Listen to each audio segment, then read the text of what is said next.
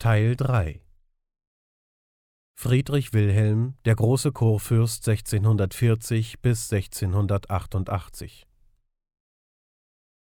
Jugendzeit Friedrich Wilhelm wurde im Jahre 1620 geboren. Wegen der Unruhen des Dreißigjährigen Krieges musste er einen großen Teil seiner Knabenzeit in der Festung Küstrin verleben. Als er 14 Jahre alt war, wurde er nach den Niederlanden auf die Hochschule zu Leiden gesandt. Die Niederländer waren damals das erste Handelsvolk der Erde. Friedrich Wilhelm sah dort, wie Seehandel, Gewerbe und sorgfältige Bodenbearbeitung in Verbindung mit guten Gesetzen ein Volk zu Gesittung und Wohlstand zu bringen vermögen. Der junge Fürst zeigte hier schon einen gefestigten Charakter. Als ihn einst leichtsinnige Edelleute in ihr lockeres Treiben hineinziehen wollten, wies er die Versuchung mit den Worten zurück Ich bin es meiner Ehre und meinem Lande schuldig, und begab sich unverweilt zu seinem Vetter, dem Erbstatthalterprinzen von Oranien, in das Kriegslager von Breda. Dieser sagte zu ihm Vetter, ihr habt etwas Großes getan. Wer sich selbst bezwingt, ist großer Dinge fähig. Luise Henriette Im Jahre 1646 vermählte sich Friedrich Wilhelm mit Luise Henriette, der Tochter des Prinzen von Oranien. Sie war eine fromme und edle Frau von großen geistigen Fähigkeiten. Erst nach vierjähriger Ehe nach Beendigung des Dreißigjährigen Krieges konnte die junge Fürstin in die Mark Brandenburg einziehen. Beim Anblick der verbrannten Dörfer und der bitteren Not des Volkes soll sie Tränen vergossen haben. Sie ist dem Kurfürsten 21 Jahre lang eine vertraute Lebensgefährtin gewesen, die ihn selbst auf seinen Reisen begleitete und ihm oft mit ihrem klugen Rate zur Seite stand. Aus ihrer Heimat, den Niederlanden, ließ sie Gärtner und Landwirte kommen, die Musterwirtschaften errichteten und die Viehzucht in der Mark verbesserten. In der Nähe von Berlin errichtete sie ein großes Waisenhaus, das ihr zu Ehren den Namen Oranienburg erhielt. Auf ihre Veranlassung wurde ein neues Gesangbuch herausgegeben, in dem auch das angeblich von ihr selbst gedichtete Lied Jesus meine Zuversicht Aufnahme fand.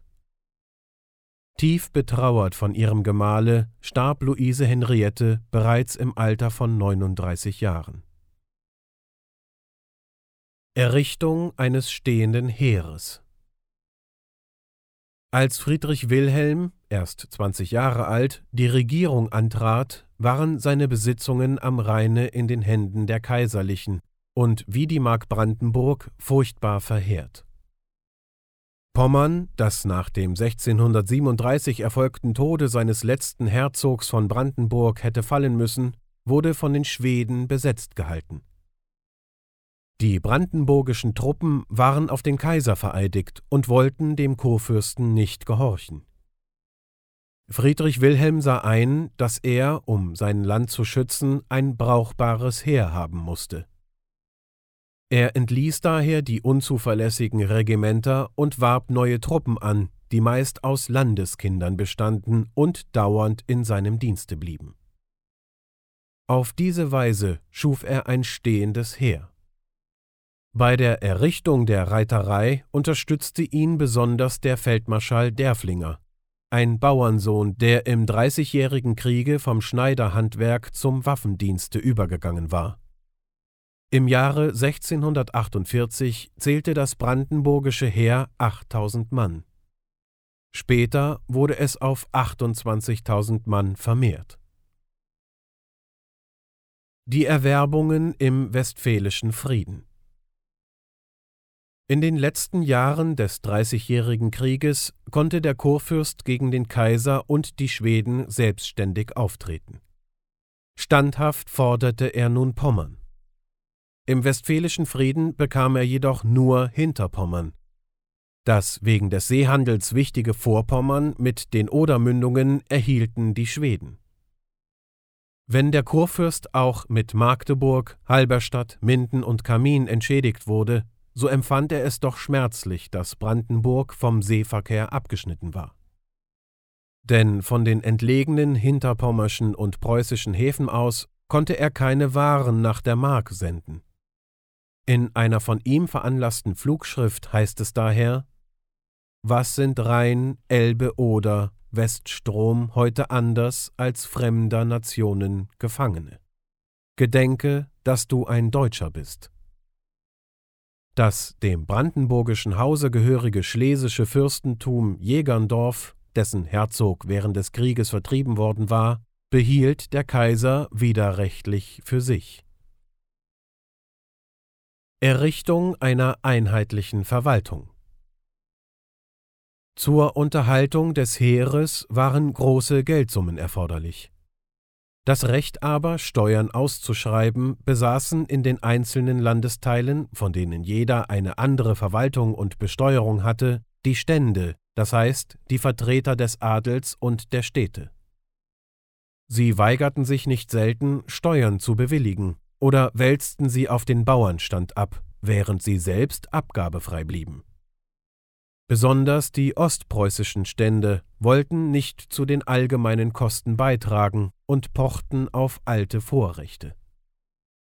Der Kurfürst musste gegen ihre Führer Gewalt anwenden. Dann wurde in allen brandenburgischen Besitzungen unter der Aufsicht kurfürstlicher Beamten für die Städte eine Verkaufssteuer auf Mehl, Bier und Tabak, für das flache Land dagegen eine Grundsteuer, das heißt Ackersteuer eingeführt. So mussten alle, auch Adel und Bürger, zu den allgemeinen Lasten beitragen. Die Einnahmen flossen in die gemeinsame Staatskasse. Indem Friedrich Wilhelm die Macht der Stände brach und eine einheitliche Verwaltung für alle seine Lande von Ostpreußen bis Kleve einrichtete, ist er der Begründer des brandenburgisch-preußischen Staates geworden. Friedrich Wilhelm wird in Preußen unabhängiger Herzog. Im Jahre 1656 brach zwischen Polen und Schweden ein Krieg aus. Friedrich Wilhelm hätte die unwürdige polnische Lehnshoheit über Preußen, die dem Ordenslande einst mit Gewalt aufgezwungen war, gern abgeschüttelt. Aber auch die Schweden waren dem Kurfürsten nicht freundlich gesinnt und hatten bisher immer versucht, ihn in seinen Rechten auf Pommern zu verkürzen. Obgleich Friedrich Wilhelm also keinen Anlass hatte, den Polen oder Schweden zu helfen, musste er sich an dem Kriege beteiligen, denn das Herzogtum Preußen lag zwischen den beiden Gegnern. Tat er es nicht, so wurde Preußen verwüstet und dem Sieger behalten. Unter dem Zwange der Verhältnisse trat Friedrich Wilhelm auf Schwedens Seite, und die Polen wurden von den vereinten Schweden und Brandenburgern in der dreitägigen Schlacht bei Warschau geschlagen. Schon hierbei hatten sich die Schweden nicht als ehrliche Bundesgenossen erwiesen. Nach dem Siege ließen sie sogar den Kurfürsten im Kampfe gegen Polen allein. Da trat Friedrich Wilhelm kurzentschlossen auf des Polenkönigs Seite. Dieser sicherte ihm dafür die Befreiung von der Lehnshoheit über Preußen sowie die Lande Lauenburg und Bütow zu, die früher zu Hinterpommern gehört hatten. Diese Abmachungen wurden im Frieden von Oliva 1660 bestätigt. So war der Kurfürst unabhängiger Herzog von Preußen und damit ein selbstständiger europäischer Landesherr geworden. Ludwig XIV. von Frankreich Frankreich war damals das mächtigste Land Europas. König Ludwig XIV. führte eine glänzende Hofhaltung, die von vielen deutschen Fürsten nachgeahmt wurde, so dass französische Sitten, französische Kleidertracht und Sprache in Deutschland eindrangen. Um sein Reich zu vergrößern, missbrauchte Ludwig XIV. seine Macht zu Raubkriegen gegen die Niederlande und Deutschland. Die Schwäche des Deutschen Reiches benutzte er, um mitten im Frieden Straßburg an sich zu reißen. Die schöne deutsche Rheinpfalz ließ er in eine Wüste verwandeln und die wehrlosen Städte Speyer, Worms, Heidelberg unter anderem sowie tausend Dörfer niederbrennen. Nicht einmal die alten deutschen Kaisergräber in Speyer blieben verschont. Das herrliche Heidelberger Schloss wurde in die Luft gesprengt. Von dieser Zeit an sah das deutsche Volk die Franzosen als seine Erbfeinde an. Ludwig XIV. hob auch das Edikt von Nantes auf und suchte seine evangelischen Untertanen mit Gewalt der katholischen Kirche zuzuführen. Zwischen Frankreich und dem deutschen Kaiser entstand wegen der Thronfolge in Spanien später ein langer Krieg, durch den Ludwig sein großes Ansehen in Europa verlor. Der Kaiser wurde in diesem spanischen Erbfolgekrieg von Preußen unterstützt. Fehrbellin Friedrich Wilhelm hielt sich von der allgemeinen Bewunderung Ludwigs XIV. fern. Er sprach, schrieb und handelte Deutsch. Als der Franzosenkönig über die Niederlande herfiel, erklärte Friedrich Wilhelm Wenn des Nachbars Haus brennt, so gilt's dem eigenen, und führte seine Truppen gegen die Franzosen an den Rhein. Auch der deutsche Kaiser sandte ein Heer. Da Ludwig XIV. wusste, dass der Kurfürst sein gefährlichster Gegner war, bewog er die Schweden, unvermutet von Vorpommern aus in Brandenburg einzufallen. Die märkischen Bauern versuchten vergeblich, sich der Feinde, die das Land furchtbar verwüsteten, zu erwehren. Als Friedrich Wilhelm die Nachricht von dem Friedensbruche empfing, eilte er mit seiner Reiterei und einigen tausend Mann Fußvolk, das auf Wagen gefahren wurde, seinem bedrängten Lande zu Hilfe. So schnell kam er aus Süddeutschland heran, dass Derflinger die Schweden bei Rathenow überraschen und sich der Stadt bemächtigen konnte. Der Kurfürst blieb seinen Feinden mit seinen Reitern auf den Fersen und zwang sie am 28. Juni 1675 bei Fehrbellin an den Sümpfen des Rheins zur Schlacht. Er selbst geriet mehrmals in das Gewühl des Kampfes, aus dem er nur mit Mühe herausgehauen wurde. Der Opfertod des Stallmeisters Froben, der allerdings an des Kurfürsten Seite fiel, ist Sage. Die Schweden wurden trotz ihrer Übermacht vollständig geschlagen. Gedicht Der große Kurfürst bei Fehrbellin. Der Sieg bei Fehrbellin ist die erste selbstständige Waffentat Brandenburgs und umso bedeutungsvoller, als er gegen Schweden, das seit dem Dreißigjährigen Kriege als europäische Großmacht galt, erfochten wurde. In ganz Deutschland herrschte Freude, dass ein deutscher Reichsfürst die Ausländer so glänzend besiegt hatte, und Friedrich Wilhelm wurde von nun an der große Kurfürst genannt. Die Brandenburger verfolgten die Schweden, eroberten Stettin und Stralsund und besetzten ganz Vorpommern sowie die Insel Rügen. Als die Schweden einen Einfall in Ostpreußen machten, führte Friedrich Wilhelm seine Truppen mitten im Winter auf Schlitten über das zugefrorene frische und kurische Haff und schlug sie auch dort so völlig, dass nur geringe Reste des Heeres das damals schwedische Riga erreichten. Inzwischen hatte aber der deutsche Kaiser ohne den Kurfürsten, dessen wachsende Macht er misstrauisch betrachtete, mit Ludwig XIV. Frieden geschlossen. Gegen die Schweden und Frankreich konnte Friedrich Wilhelm allein den Kampf unmöglich aufnehmen und musste daher das eroberte Vorpommern wieder zurückgeben. Voll Bitterkeit über die ihm vom Hause Habsburg widerfahrene Treulosigkeit ließ er zur Friedensfeier über den Text predigen Es ist gut auf den Herrn vertrauen und nicht auf Menschen. Noch ein anderes Unrecht fügte ihm der Kaiser zu. Als der letzte Herzog von Liegnitz, Brieg und Wohlau starb, nahm er diese Herzogtümer für sich. Eine brandenburgische Münze, die damals geprägt wurde, trägt die Inschrift Aus meinen Gebeinen wird dereinst ein Rächer erstehen. Der große Kurfürst gründet eine Seemacht. Durch das ganze Leben Friedrich Wilhelms zieht sich das Bemühen, seine Länder am Seehandel teilnehmen zu lassen.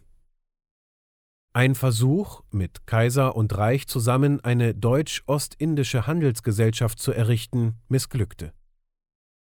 Als der Kurfürst 1675 die Schweden aus Vorpommern und den Odermündungen verjagt hatte, nahm er den niederländischen Seefahrer Jakob Raule in seinen Dienst und gründete eine Flotte von sechs Schiffen. Raule war der erste brandenburgisch-preußische Admiral. Er eroberte in einer Seeschlacht drei schwedische Kriegsschiffe und erbeutete auf der Ostsee 21 schwedische Handelsschiffe. Als Friedrich Wilhelm Vorpommern wieder herausgeben musste, zog Raule mit der Flotte nach Königsberg. In der Folgezeit bestand die brandenburgische Kriegsflotte noch ein rühmliches Seegefecht gegen die Spanier, die dem Kurfürsten die Zahlung einer großen Geldschuld verweigerten und nahm ein spanisches Kriegsschiff sowie mehrere Handelsschiffe weg. Später gründete Friedrich Wilhelm die Guinea-Gesellschaft, die in Afrika Handel treiben sollte. Er ließ, trotz des Neides der Niederländer, die keinen brandenburgischen Seeverkehr aufkommen lassen wollten, mit Negerhäuptlingen Verträge schließen und errichteten an der Küste von Guinea die befestigten Niederlassungen Dorothea, so genannt nach seiner zweiten Gemahlin, und Großfriedrichsburg. Wegen des Gummihandels besetzte er noch eine Insel an der Küste Westafrikas. Mit Ostfriesland schloss der Kurfürst einen Vertrag, durch den ihm der Hafen von Emden überlassen wurde. Von hier aus war der Handel bequemer als von dem entlegenen Königsberg. Friedenstätigkeit A. Landwirtschaft in den Dörfern, die durch den Dreißigjährigen Krieg entvölkert waren, siedelte Friedrich Wilhelm zahlreiche Schweizer und Holländer an. Mit dem Anbau der Kartoffel und des Tabaks machte er in seinen Gärten selbst Versuche. Die staatlichen Landgüter erhob er allmählich zu Musterwirtschaften. Die Ackerbürger in den Städten wurden von ihm ermutigt, Gemüse- und Obstbau zu betreiben und dazu bei ihren Häusern Gärten anzulegen. Jeder junge Landwirt, der sich verheiraten wollte, musste erst sechs Obstbäume pflanzen. B. Gewerbe und Verkehr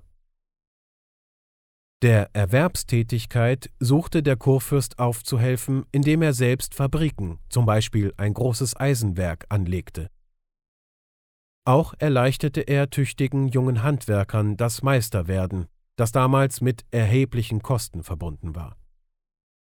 Als Ludwig XIV. das Edikt von Nantes aufhob, ließ er bekannt machen, dass ihm die verfolgten Hugenotten in seinem Lande willkommen wären und er ihnen bei Bau von Häusern und Anlegung von Fabriken Unterstützung leisten sowie längere Steuerfreiheit gewähren würde. Dadurch gewann er seinem Staate 20.000 geschickte und fleißige Untertanen. Sie gründeten in den Städten, besonders in Berlin, Porzellanfabriken, Teppich- und Seidenwebereien, Goldschmiede und Uhrmacherwerkstätten und so weiter und förderten dadurch das Gewerbe. Um den Verkehr zu heben, ließ der Kurfürst Straßen und Brücken bauen. Oder und Spree verband er durch den Müllroser Friedrich-Wilhelm-Kanal. Dadurch schuf er zwischen Breslau und Hamburg eine ununterbrochene Wasserstraße, die durch die Mark Brandenburg führte und den Handel in Berlin außerordentlich hob. Zwischen Königsberg und Kleve richtete er eine regelmäßige Post ein, die die große Entfernung in zehn Tagen zurücklegte. C. Wissenschaft und Kunst Friedrich Wilhelm bemühte sich auch, die Bildung seiner Untertanen zu heben. Zu diesem Zwecke gründete er die Bibliothek in Berlin und eine Universität in Duisburg, die später aber wieder einging. Er war auch ein Freund der Künste. Besonders liebte er die niederländische Malerei, die er in seiner Jugendzeit in Holland kennengelernt hatte. In religiösen Dingen war der Kurfürst duldsam und verlangte, dass die Anhänger der verschiedenen Konfessionen miteinander in Frieden lebten. Als er den Geistlichen verbot, gegen die Lehren anderer Bekenntnisse zu predigen, verließ der Kirchenliederdichter Paul Gerhard im Trotze die Stadt Berlin, obgleich sich der Kurfürst gegen ihn sehr freundlich gezeigt hatte. Friedrich Wilhelm war der bedeutendste Herrscher seines Jahrhunderts und der erste brandenburgisch-preußische Fürst, der selbstständig in die Weltereignisse eingriff.